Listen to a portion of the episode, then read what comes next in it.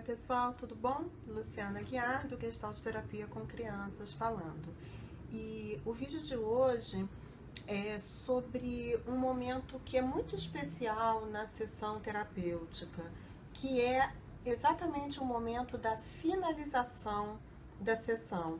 E a vontade de fazer esse vídeo veio uh, dos comentários e perguntas que rolaram num outro vídeo que eu acabei de postar faz pouco tempo da gravação desse, quando eu falo sobre a questão de solicitar ou não que a criança arrume a sala, arrume as coisas que ela tirou do lugar e questionando a validade terapêutica é, de uma solicitação como essa.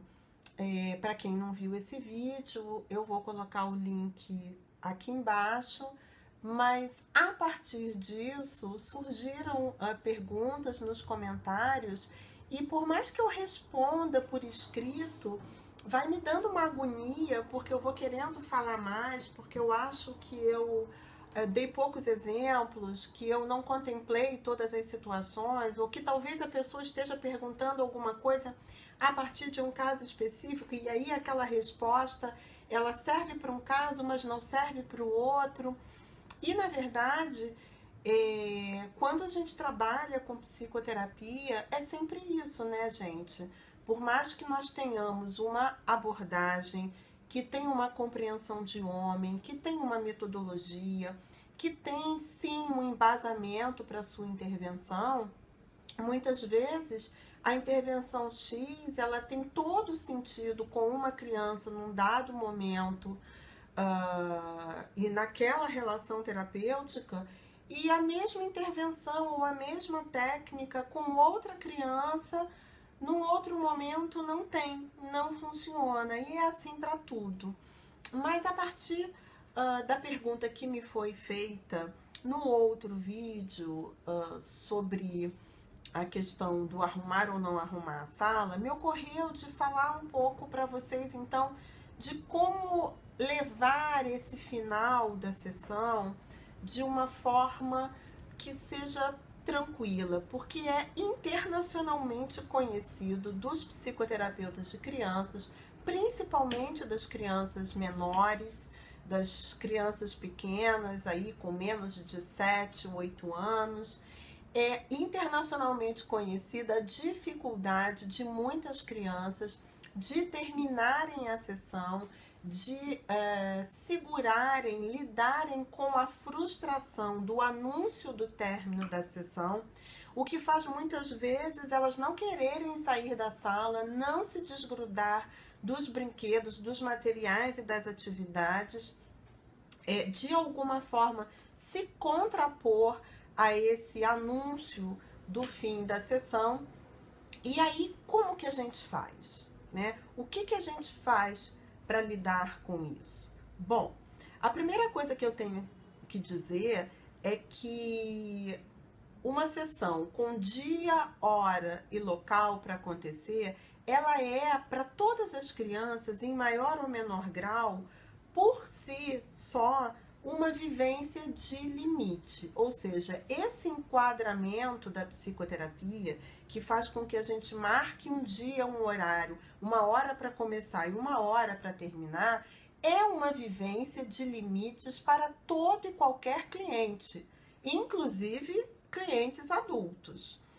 Para as crianças, independente se elas têm uma queixa ou não, de falta de limites ou de dificuldade de limites ou de alguma intolerância à, à frustração, é sempre uma oportunidade de trabalhar limites, de trabalhar fim, de trabalhar uh, frustração por parar alguma coisa que está muito legal, de trabalhar o que a gente chama de adiamento de satisfação. Então, eu preciso terminar isso que eu estou fazendo e só vou poder retomar isso na próxima sessão, na próxima semana. Isso é adiar satisfação. E para muitas crianças, isso é uma dificuldade, ou seja, o fim da sessão tende, num primeiro momento, a se tornar mais difícil de manejar e mais problemático para o psicoterapeuta, porque mexe exatamente com essas questões: adiamento de satisfação, frustração, baixa tolerância à frustração, dificuldade de se despedir, dificuldade de se separar. Tudo isso pode ser atualizado no momento que o terapeuta anuncia o término da sessão. E aí, gente, tem uma dica que eu acho que é muito importante e eu falo isso para todos os meus alunos, que é termine a sessão dentro do contexto lúdico em que ela se desenvolveu o tempo todo. O que, que eu estou querendo dizer com isso? Bom, eu estou partindo do pressuposto de que a linguagem lúdica é a linguagem predominante na sessão terapêutica. Eu estou partindo do pressuposto que essa criança vai à terapia para brincar e se expressar de forma lúdica, porque essa é a linguagem dela. E é em cima dessa expressão, dessa experimentação lúdica que nós vamos trabalhar, que nós vamos intervir, ou seja, muito provavelmente quando eu anuncio a proximidade do término da sessão, essa criança está envolvida em algum tipo de brincadeira, em algum tipo de experimentação lúdica, muitas vezes em algum tipo de faz de conta. E aí é fundamental para que não haja uma quebra e uma coisa extremamente esquisita de uma hora para outra para essa criança que este anúncio faça parte da brincadeira, que o terminar, o se despedir, o acabou o tempo, o vamos precisar agora começar a guardar as coisas e nos despedir, faça parte do contexto lúdico, faça parte da brincadeira. Se é uma história que está se desenrolando, então a gente pode sair em off. Quando eu chamo sair em off, é né, sair da brincadeira e dizer para ele: faltam cinco minutinhos para a gente terminar. Como que essa história vai ficar? Ela vai terminar agora ou ela continua no nosso próximo encontro. Porque quando eu falo isso, por exemplo, eu ao mesmo tempo que estou dando, eita, uma coisa na câmera para variar.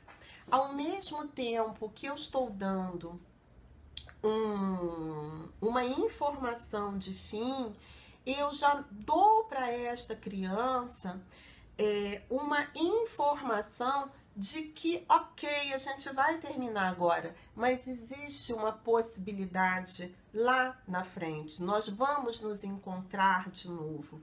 Uma coisa que funciona também muito bem com as crianças pequenas é a sala, os objetos, os brinquedos, aquilo com o qual ela está brincando, começar a ter voz e a comunicar para ela o fim da sessão, ao invés da terapeuta comunicar ou junto com a terapeuta, o brinquedo, o material, o sofá, o espelho, a bola, o que for, pode ganhar vida e ser um auxiliar do psicoterapeuta, particularmente com crianças pequenas que curtem muito e vivem muito essa coisa da fantasia e do dar voz, da personificação. Então, qualquer coisa nesse espaço pode ser usado né, como um auxiliar do terapeuta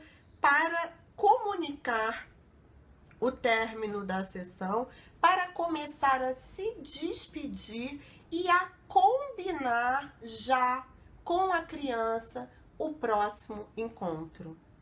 Então, isso é bem importante para que esse comunicado não quebre a estrutura lúdica da sessão. Não tem coisa mais horrível para uma criança que ela está brincando, absolutamente entregue àquela experiência, com o terapeuta muitas vezes ali também entregue.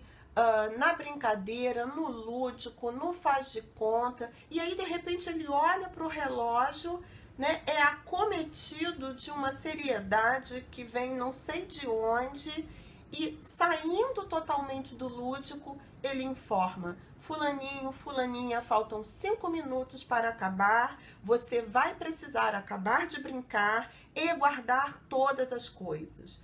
Veja bem, gente, isso não é um anúncio é, legal, gostoso para nenhuma criança, principalmente se ela está curtindo aquilo que ela está fazendo.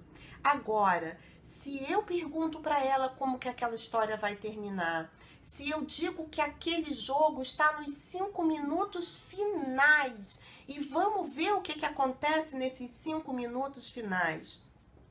Se eu digo para ela que a gente tem exatamente um minuto para ver quem coloca mais almofadas no lugar, eu ou ela. Isso, faz, isso é muito uh, promissor com crianças. Uh, por volta de 8, 9, 10 anos que são naturalmente muito competitivas e essa coisa de quem arruma mais rápido, quem coloca mais almofadas no lugar, vamos jogar os brinquedos na cesta como se fosse uma cesta de basquete e quem acertar ganha um ponto.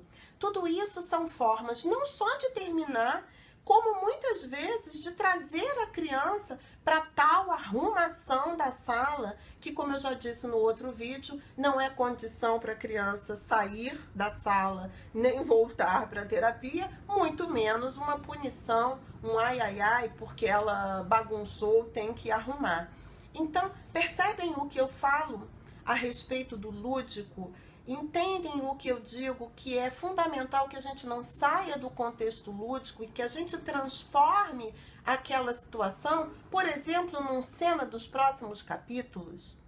Uma coisa que eu gosto muito de fazer, eu tenho um microfone na sala e muitas vezes eu funciono efetivamente como uma narradora, uma narradora uh, de uma situação, uma narradora de uma partida de jogo, uma narradora do que está acontecendo. E muitas vezes nesse final eu pego esse microfone e anuncio para as pessoas que estão junto de nós e as pessoas podem ser os bonecos, as almofadas, os brinquedos e faço uma pequena sinopse do que aconteceu de todas as aventuras que a gente teve naquele dia, de tudo que a gente descobriu, né? anuncio que está na hora da gente terminar. Né? Nesse momento, é, esses objetos, brinquedos, etc., podem entrar com voz, uh, auxiliando essa despedida. Então, se despedindo da criança, e muitas vezes a criança se anima tanto que ela também quer pegar o microfone e narrar com as palavras dela o que aconteceu. Muitas vezes ela narra com as palavras dela, ela dá tchau para a sala e para os brinquedos com o microfone. Ela faz resumos. Isso é muito bacana de ver acontecer e super dá certo. É claro que sempre existem aquelas situações que a nossa criatividade naquele momento, como psicoterapeuta, não consegue alcançar o nível de frustração dessa criança. Sim, vão haver situações assim, mas eu garanto para vocês que usando esta forma lúdica de envolver a criança numa despedida que não seja uma despedida ruim, frustrante, e ir para baixo já resolve 70 a 80% das dificuldades. Quando ela acontecer, é, ainda que a gente use todos esses aspectos lúdicos, ainda no lúdico a gente vai amparar os sentimentos de frustração, de raiva, de tristeza, de perda, de luto que essa criança porventura trouxer em função do término da sessão. Muitas vezes um boneco, um fantoche que a apoia, que conversa com ela, pode ser a solução para que ela consiga lidar com esse sentimento e ainda assim ir embora, né? É, não dando certo de forma alguma, o que eu acho bastante difícil, ainda assim a gente precisa manter o fim como um término para que nós possamos nos encontrar novamente. E é muito importante que o terapeuta não seja capturado pela sedução e enrolação da criança, que isso é muito comum também, de modo que ela consiga estender 5, 10, 15 minutos essa sessão. Né? Se essa sedução e essa enrolação começa a acontecer, o terapeuta precisa encontrar uma forma bacana e lúdica de mostrar para a criança que, ó, ele tá de olho, ele tá sacando, que ela tá enrolando, que ela tá né, é, seduzindo e que não tem jeito, né? Que essa, esse é o jeitinho dela de fazer as coisas no mundo, mas ali, naquele lugar, naquela sala, naquela relação e naquele encontro, não é assim que vai funcionar. O fundamental é a gente não perder a tranquilidade, não perder o espírito lúdico e não entrar em embate pessoal e permeado por sentimentos de raiva, de intolerância e de impaciência. Então, é muito importante que o terapeuta possa se trabalhar, porque eventualmente ele vai lidar com enrolações, seduções, birras, contraposições e nos casos mais graves, crianças que deitam no chão, que fazem assim na porta e não querem sair. E nesses casos uh, mais graves, né, que não são comuns, mas eles acontecem, a gente vai precisar suavemente, junto com o limite verbal, junto com a comunicação verbal, a gente vai precisar dar um limite corporal e meio que levar esta criança no corpo a corpo para fora da sala. Agora, isso só dá certo se você manter a sua calma, a sua tranquilidade, a sua amorosidade, a sua tolerância e a sua empatia com aquilo que a criança está sentindo. E por isso que é muito importante que você diga para ela que você está entendendo o que ela está sentindo, embora você vá terminar a sessão de qualquer maneira. Ela precisa se sentir compreendida e apoiada na sua dor, na sua dificuldade, na sua frustração. Jamais entre em embate verbal com uma criança e depois tente dar um limite corporal, porque isso só tende a piorar a situação e aí você vai levar a situação para um extremo que talvez não tenha mais retorno. Muito cuidado ao segurar uma criança, jamais segure uma criança com a mão, porque você pode machucá-la, você pode marcá-la. Isto é sempre, principalmente numa situação de limite, a última cartada, a última cartada exatamente para que a gente não viole o corpo dessa criança e sempre avisando: eu vou tocar em você, eu vou te abraçar, eu vou te levar, uh, de modo que ela possa uh, se esquivar, de modo que ela possa escolher se ela quer ou não esse toque.